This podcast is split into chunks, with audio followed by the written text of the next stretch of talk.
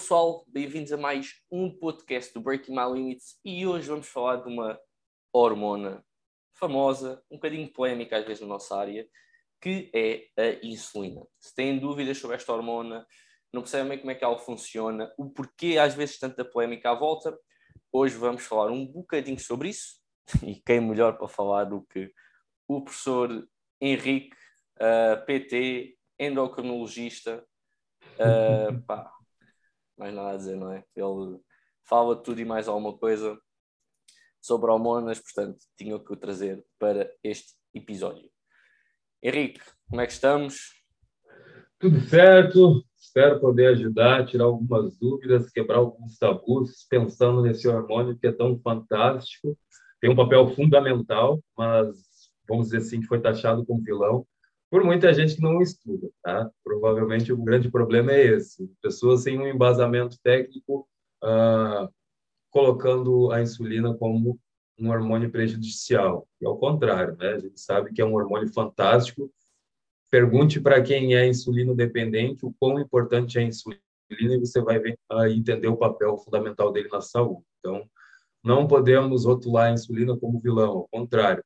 Sem a insulina, todos nós já estaríamos mortos, né? Temos um problema uh, de saúde pública hoje em questão de pessoas que sofrem com resistência à insulina ou até mesmo não produzem mais insulina através uh, do pâncreas. Então, a nossa conversa gira em torno desse hormônio e o papel dele, seja no processo de emagrecimento, seja no processo de ganho de massa muscular, ou seja na saúde no geral, né?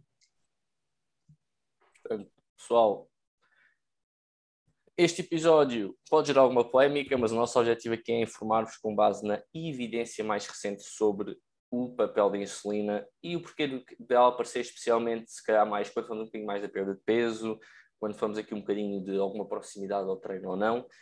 E a verdade é que ela normalmente aparece ligada, vamos dizer, um bocadinho à digestão.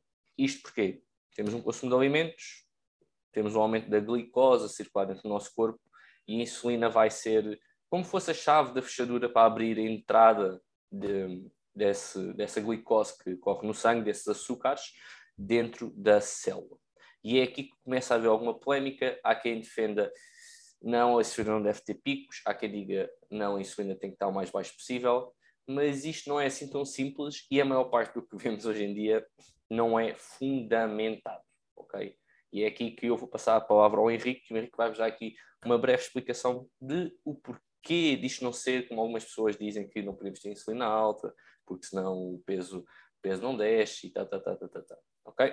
Força, Henrique, daí destrói-me este lá. mito. Tranquilo. Vamos entender primeiro o papel básico da insulina, tá? Como o Antônio já falou, sem insulina a gente não transporta a glicose para dentro da célula em repouso, tá? A base fundamental da insulina, eh, de imediato, é você entender. Você consumiu principalmente por que, que eu falo principalmente? Porque o carboidrato ele dá um maior pico de insulina, uma, uma eficiência maior, né?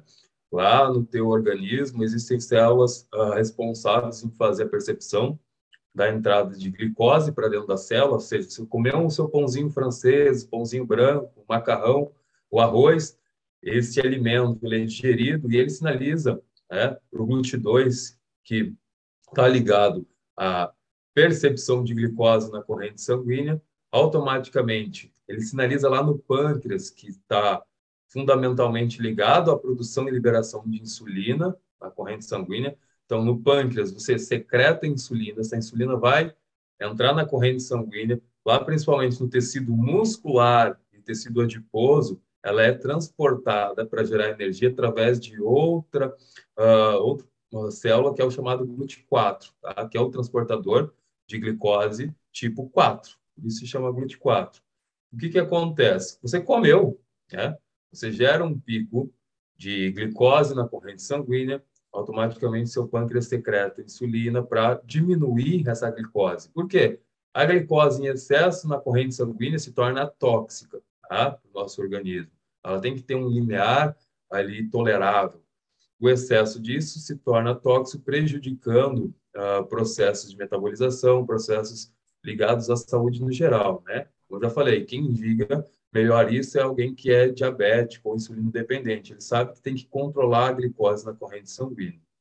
Então, de imediato, pensando no papel fisiológico, a insulina é, resguarda a sua saúde e integridade, tá? Tirando você de um ambiente hipertóxico pelo excesso de glicose na corrente sanguínea. Tirando isso, a gente vai transcrever um pouco isso para a relação uh, desempenho, né? Quando você pensa em saúde e desempenho, uma pessoa que tem uma boa sensibilidade à insulina, o que isso quer dizer é, você precisa liberar menos insulina no seu pâncreas para que você consiga captar glicose. Né? Uma pessoa que tem uma boa sensibilidade à insulina, ou seja, você trabalha muito bem com uma menor quantidade, ela é uma pessoa que tem uma resposta à carga glicêmica dos alimentos, ao índice glicêmico mais elevado, com muito mais eficiência. Uma pessoa que tem uma insensibilidade à insulina, tem um prejuízo na captação de glicose e sobrecarrega o sistema pancreático, ou seja, você tem que jogar muito mais insulina para fora na corrente sanguínea para poder captar aquela glicose, ela tende a ter um prejuízo, tá? Um dos primeiros prejuízos que vocês vão perceber, uma pessoa que tem uma insensibilidade à insulina, é a dificuldade de aumentar a perda de peso. Por quê? ligado à lipogênese e à lipólise. Tá? Quando você libera a insulina, você ativa vias de sinalização intracelulares que ah, potencializam a quebra da gordura, né, do triacilglicerol, para ser utilizado como substrato energético. Então, se você está comendo um alimento e você gerou um pico de insulina, você diminui a necessidade de usar gordura como substrato energético. A extrapolação que a gente vê né, na ciência, pseudociência, na verdade, né, dos blogueiros, é que ah, por liberar insulina você não vai emagrecer e isso é ruim. Calma, até certo ponto isso faz sentido. Se liberou insulina, você inibe a via de lipólise, potencializa a lipogênese, que é o armazenamento de gordura. Então, perceba, você silencia uma via ligada à utilização de gordura e potencializa outra via ligada ao armazenamento de gordura. Mas isso é agudo, tá? esse processo não dura o dia todo. Ele tem uma janela bem curta. Depois que isso passa, você volta a otimizar a gordura como substrato energético. Então, não dá para você dizer que a insulina é ruim, não vai te emagrecer, porque você inibe a via de lipólise e aumenta a via de lipogênese. E mais, o que vai realmente dizer se você vai emagrecer ou não é restrição calórica.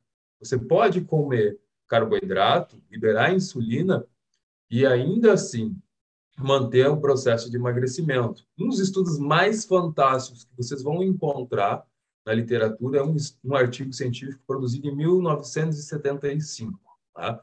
conhecido como o artigo da dieta do arroz. Por que, que ele é tão fantástico? Porque ele pegaram, pegaram grupos de pessoas, se eu não me engano, foram 116 pessoas, colocaram em um hotel por um ano. Um ano em um hotel em controle dietético, exercício físico. As pessoas simplesmente viveram naquele hotel sendo financiadas pelo governo para pesquisar a influência do consumo de carboidrato, né? O que, que tem de tão especial?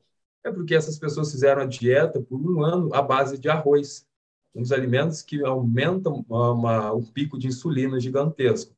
Então, se você pensar, você está comendo um alimento que libera insulina inibe a lipólise aumenta a lipogênese, essas pessoas não emagreceriam. E ao contrário, todos os participantes tiveram uma média de perda de peso entre 35 a 65 quilos, tá? Lembrando que eram pessoas obesas. Tinha gente que entrou lá com 160 quilos, 180, 150, 130.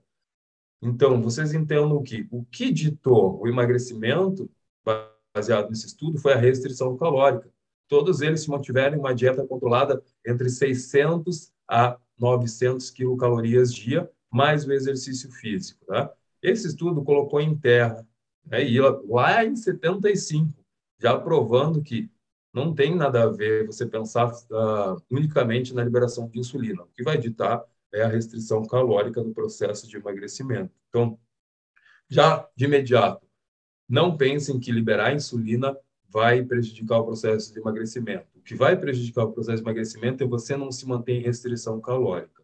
Tá? A insulina é o hormônio mais anabólico que vocês têm no corpo. Tá? E aí a gente já entra na conversa de ganho de massa muscular. Por quê? A insulina, por ser o hormônio mais anabólico, e aí eu deixo para vocês entender que mais anabólico generaliza todos os tecidos, tá? Não comparem também insulina com testosterona. Vocês não vão ver ninguém fazendo um ciclo de insulina para ganhar massa muscular, tá? A testosterona ela é o mais anabólico, é mais anabólico do tecido muscular. A insulina, né, a testosterona faz no tecido muscular praticamente o anabolismo. A, a insulina não, ela ativa vias anabólicas no tecido muscular, mas principalmente no tecido adiposo. O papel da insulina, pensando em massa muscular, está ligado diretamente ao processo anticatabólico. Tá? Toda vez que você consome um alimento, você libera insulina, você inibe vias de degradação proteica. Uma das vias mais famosas de degradação proteica é a via FOXO. A via FOXO está ligada lá no sistema do núcleo da célula. Toda vez que FOXO se redireciona através de uma sinalização de restrição calórica, ele vai até o núcleo da célula e ativa fatores de degradação. Dentro desses fatores é a trogin e uh, o MRF1. São fatores que ligam, vamos dizer assim, uma usina de degradação tecidual. E dentro desses tecidos que podem ser degradados para virar energia, a proteína, ou seja, o seu músculo, pode ser utilizado. Tá? A insulina, quando você consome um alimento, e aí eu trago para vocês, não só carboidrato, tá? A própria proteína é insulinotrópica, principalmente o aminoácido leucina, tá? Ele tem um papel insulinotrópico. Quando você consome um whey protein, você libera um pico de insulina tão grande quanto um consumo de carboidrato. Existem até bons estudos comparando a utilização de whey protein versus o pão francês, e o whey protein aumentou muito mais a insulina do que um próprio, um próprio pão. Então, também você não pode dizer, ah, vou comer, não vou comer carboidrato porque carboidrato libera insulina e não vou emagrecer. A proteína também libera insulina e a gordura também libera insulina, tá? Então já a gente já quebra outro tabu aqui, outro mito, tá? Todos os alimentos têm um, têm um potencial insulinotrópico. A questão é que alguns alimentos têm uma maior potência insulinotrópica do que outros. Mas pensando então, nossa conversa sobre ganho de massa muscular, vocês entendam que consumir alimentos que aumentam a secreção de insulina dentro da medida fisiológica e dentro da demanda necessária, tá? Que também você tem que ter atenção. A exposição crônica à liberação de insulina se torna deletério, o que leva a um quadro de diabetes tipo 2, né? Um indivíduo que consome a cada uma hora, duas horas, um alimento que fica secretando insulina, ou seja, sobrecarregando o sistema pancreático, vai levar um prejuízo a longo prazo vai fazer com que a insulina perca a sensibilidade, pode levar a um quadro de diabetes tipo 2, deixando você insulina dependente, né? Então, a gente tem que entender, existem estratégias que você faz dentro da estruturação dietética para que você não sobrecarregue a longo prazo o sistema, sistema pancreático, controlando os, os picos de insulina. E esse pico de insulina, pensando no ganho de massa muscular, entra em cunho muito mais anticatabólico. Por isso que a utilização de carboidratos pós-treino, junto com a proteína, algumas das vezes, entra em um cunho muito mais anticatabólico e principalmente também, tá? Na recuperação do glicogênio muscular hepático que você depletou durante o treinamento, do que você pensar em uma via anabólica direta, tá? Então, só para vocês contextualizarem, a insulina, então, ela tem um papel na regulação do ganho de massa muscular com uma ação anticatabólica, silenciando vias de degradação, ela tem um papel fundamental na entrada de glicose para dentro do tecido muscular, para a geração de energia, né, para a manutenção do desempenho também, né?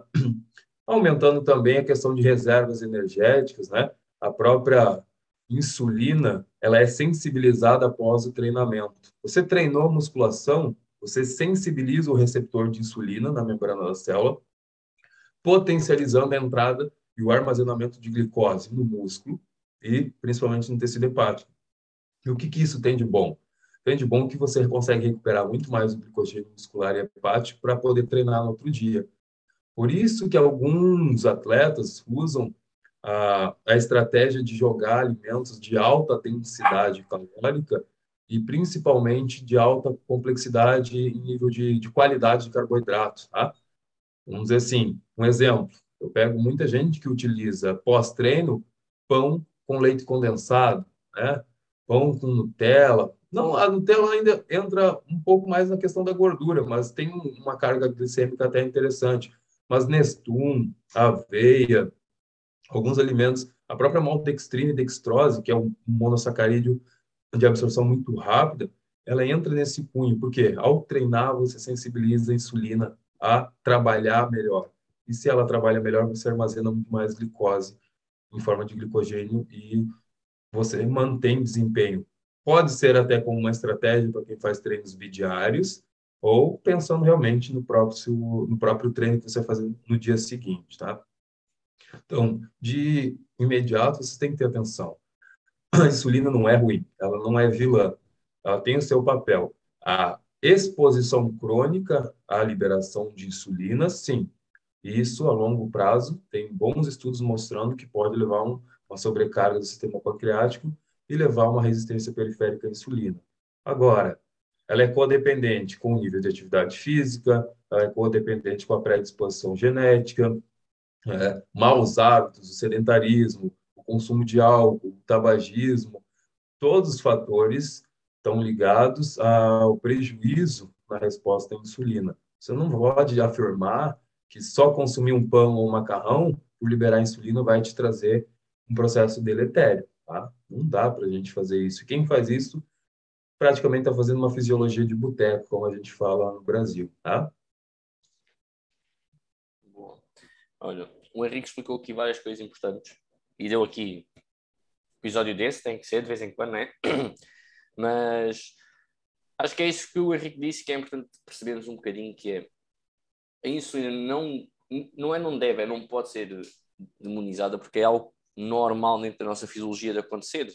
O corpo humano, na verdade, é que o que se tem verificado dentro da área da fisiologia e mesmo dentro da área do fitness é que é um, um sistema super bem feito, altamente adaptável e que não é assim tão frágil como fazem parecer. E os picos de insulina, uh, estas variações de insulina que vão ocorrendo com a alimentação é algo normal e que o corpo evoluiu nesse sentido para ser mais otimizado do que era, se calhar, nos nossos antepassados há 10 ou 20 mil anos atrás. Portanto, é um bocadinho errado nós pensarmos que agora que temos picos de insulina, que a coisa está toda estragada e que a insulina é algo mau. Não, a insulina, de certa maneira, permite que o nosso corpo continue a funcionar. Portanto, vocês, como é que, como é que queriam que o, o açúcar entrasse nas células? A insulina serve para isso. Então, o Henrique Calvo explicar um bocadinho aqui esse, esse ponto, que é ela funciona desta maneira, como em tudo na vida, tudo o que há excesso e não é controlado vai levar às suas consequências negativas. Agora, não podemos pegar num vídeo ou numa pessoa que leu que a insulina uh, impede uma via em relação à outra e, por isso, neste caso, como o Henrique explicou, não vai haver uma suposta queima de gordura nesse momento. E, então, mais uma vez, a restrição calórica, por enquanto, no meu conhecimento, acho que no do Henrique também, a restrição calórica, os déficits calóricos são a única forma atualmente conhecida, além das lipoaspirações, mas tirando essa parte a cirúrgica, a parte não cirúrgica de perderem peso. Okay?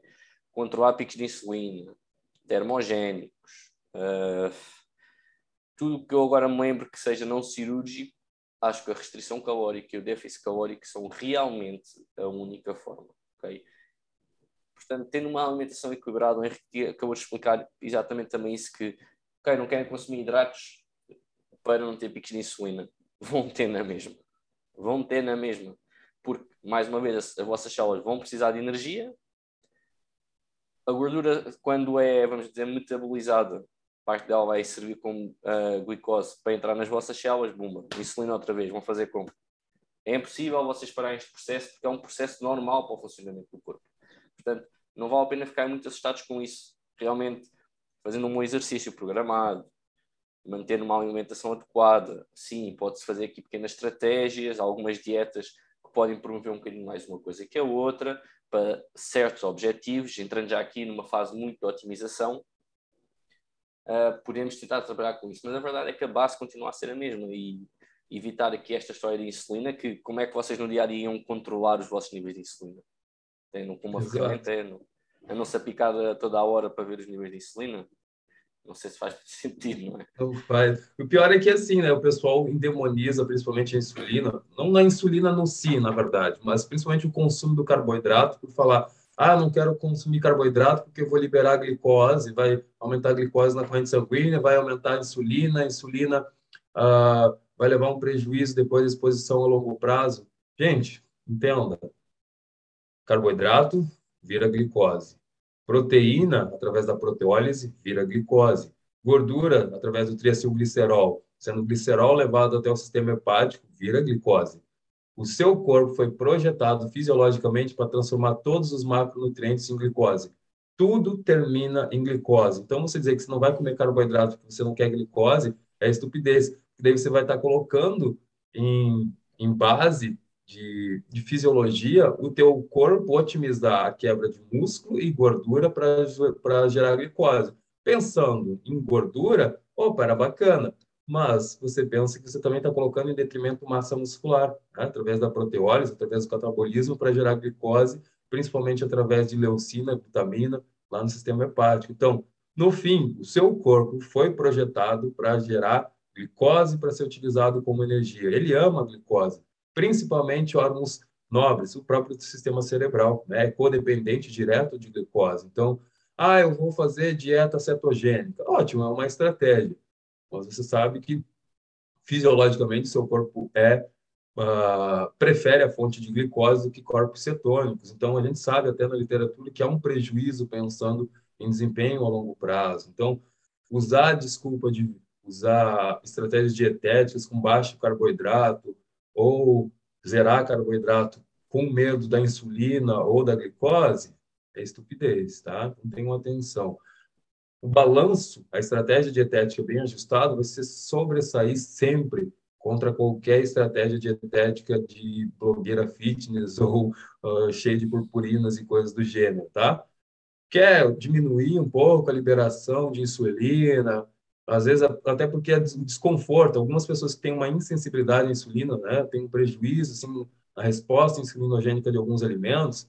Um dos exemplos é uma letargia pós-consumo de carboidrato, é utilizar os carboidratos enriquecidos com mais alimentos ricos em fibra, né? Então, em vez de você comer um pão branco, consuma uma aveia, né? ou vai comer um arroz, um feijão, consuma saladas, legumes junto, que são alimentos ricos em fibra, e a densidade total do alimento, por ter uma boa quantidade de fibra, vai lentificar o trato gastrointestinal, diminuindo o pico de insulina, diminuindo aquela sensação de letargia, muitas das vezes, que é desconfortável para algumas pessoas.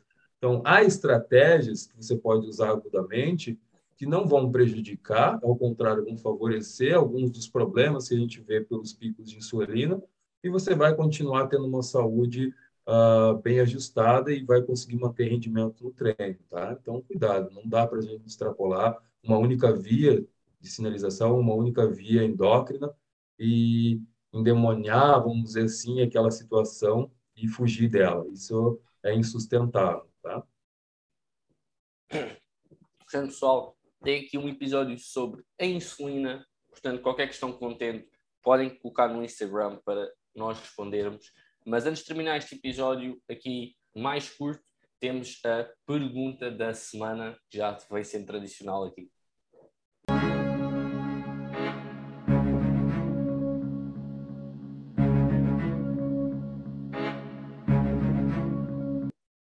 sobre a pergunta desta semana. Gostando aqui também um bocadinho, que este episódio já é um episódio relativamente um bocadinho pesado, vamos passar aqui para uma questão simples que surgiu há pouco tempo no nosso Instagram. O Francisco respondeu um bocadinho sobre ela. Nós vamos aqui dar mais uma resposta. É relativamente, surge normalmente em praticantes iniciados ou já um bocadinho intermédios na fase inicial. E a pergunta foi se é esquisito a imagem que nós vemos ao espelho ou na fotografia ser diferente e são boas ferramentas para nós utilizar. Henrique, qual é a tua opinião sobre esta situação? Então, primeiro é ver o contexto do espelho que você está usando, né?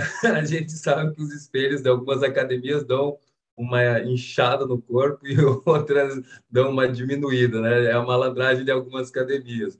Mas tirando essa contextualização, o uso do espelho uh, em detrimento, pensando realmente na estética para algumas pessoas e principalmente, tá?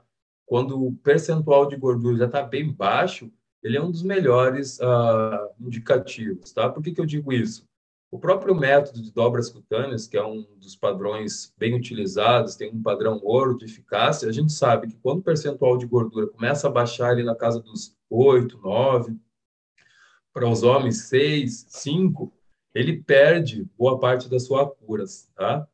Depois a gente tem a bioimpedância, que também tem um monte de padrões e protocolos que devem ser seguidos antes de você utilizar para realmente ter mais eficácia na apuração da composição corporal com a bioimpedância. Tirando o DEXA, né, que é um padrão ouro, ou até mesmo a autópsia, que daí você teria que ser morto e aí feita a dissecação, que eu acho que não fazia a autópsia é mesmo ouro, é agora. mesmo autópsia é, é o top O erro padrão é quase mínimo, não existe, é, é quase mas ninguém vai querer ser voluntário, então acredito que o espelho sim, ele dá um bom feedback. As fotos, eu vou te dar por experiência minha, é, quando eu faço assessoria, eu peço para que os indivíduos façam sempre na mesma distância, né? conta dois passos, a mesma angulação, principalmente que, se possível, no mesmo local. Porque a gente sabe que existem manipulações de angulação, manipulações de luz, distâncias, que podem interferir. Agora, se você está sozinho, tire fotos e vai arquivando, vai fazendo a comparação e olhe bastante o espelho também. Ele vai ser um, um bom atributo para você poder ter uma percepção de como as coisas estão acontecendo, tá? Mas as fotos também são interessantes. Eu acho que dentro dos padrões, né, que não tem um desprende de gasto financeiro e também não precisam de uma cura-se de um profissional para fazer para você, né, no caso de dobras, uh, as fotos e o espelho são sempre o seu melhor feedback, tá? O peso, ele é muito subjetivo. Então, às vezes eu vejo pessoal, ah, eu quero bater X peso. Ah, ou seja, para emagrecer ou para ganhar ganho de massa muscular, para hipertrofia. Cuidado, porque você pode estar ganhando massa muscular e perdendo gordura, então a balança vai perder um valor de referência mais exato. Né? Ou então até você quer bater um peso, e até na Masterclass eu vou falar sobre isso, sobre o off, é, você fixa um número na cabeça, eu estou com 85 quilos, eu quero ir a 90 a qualquer custo. Chega um ponto que, fisiologicamente, se você não estiver bem ajustado com a tua demanda, aquele peso que você vai querer bater de 90 quilos vai vir em detrimento muito mais do acúmulo de gordura do que realmente ganho de massa muscular. Olha o charaia. É, então, Cuscos, pá. Já veio, já veio. Daqui a pouco já as outras aparecem aqui também. Já então, quer tirar assim, foto. Já. Tem que ter atenção, tá? Use o espelho com sabedoria também, não vai ficar uh, com vigorexia ali ou narcisismo toda hora se olhando no espelho, mas sim, ele vale como uma ferramenta para a mensuração dos seus resultados. É, é uma ferramenta útil, o Henrique disse, é um bocadinho como quando vocês pesam, tentar fazer sempre com as mesmas variáveis controladas, no pesagem, pesar a hora do dia, antes de comerem, depois nem à casa de banho. Aqui é a mesma coisa, tentar ser no mesmo sítio, mesma distância, com a mesma luz. Acho que aí vocês minimizam a possibilidade de haver interferência uh, de uma foto para a outra e conseguem ter uma ideia melhor. Agora, é uma ferramenta útil, é barata e é acessível a quase toda a gente e conseguem fazer em casa. Portanto, é uma das vantagens dela. Pessoal, se ainda não subscreveram o canal, já sabem carregar cá em baixo. Também toquem no sininho das notificações. Nós estamos aqui sempre disponíveis para vos ajudar, dar-vos a melhor informação e baseada na evidência científica mais recente. Portanto, ajudem-nos também aqui a o nosso canal crescer, divulgarem um bocadinho o nosso trabalho de forma a desmistificarmos algumas coisas que existem no, no mundo do fitness e do desporto e também a ajudar mais pessoas através do nosso alcance. Quero deixar aqui no final deste episódio que se ainda não se inscreveram para a nossa Masterclass no dia 4 e 5 de maio sobre estratégias de nutrição para o ganho de massa muscular e outra aula sobre estratégias de nutrição para a perda de massa gorda e gordura, que acaba por ser a mesma coisa. Já sabem, estejam atentos, inscrevam-se. Têm a possibilidade até lá de colocar todas as vossas dúvidas já se quiserem de qualquer forma, durante a aula também terão essa possibilidade. Tá bom? Pessoal, espero ver-vos no próximo episódio e agradecer aqui ao Henrique não só a sua presença, mas os seus anos de estudo para conseguir-nos dar-nos esta, este conhecimento profundo. Portanto, para os profissionais da nossa área que nos estão a ver, o segredo para o Henrique não há nenhum, é só sentar, estudar, por muito chato que às vezes seja, é o segredo máximo. E aí não há volta a dar também. é o mesmo que a insulina. Tá bom? Pessoal, espero ver-vos no próximo episódio. Mais uma vez, obrigado, Henrique.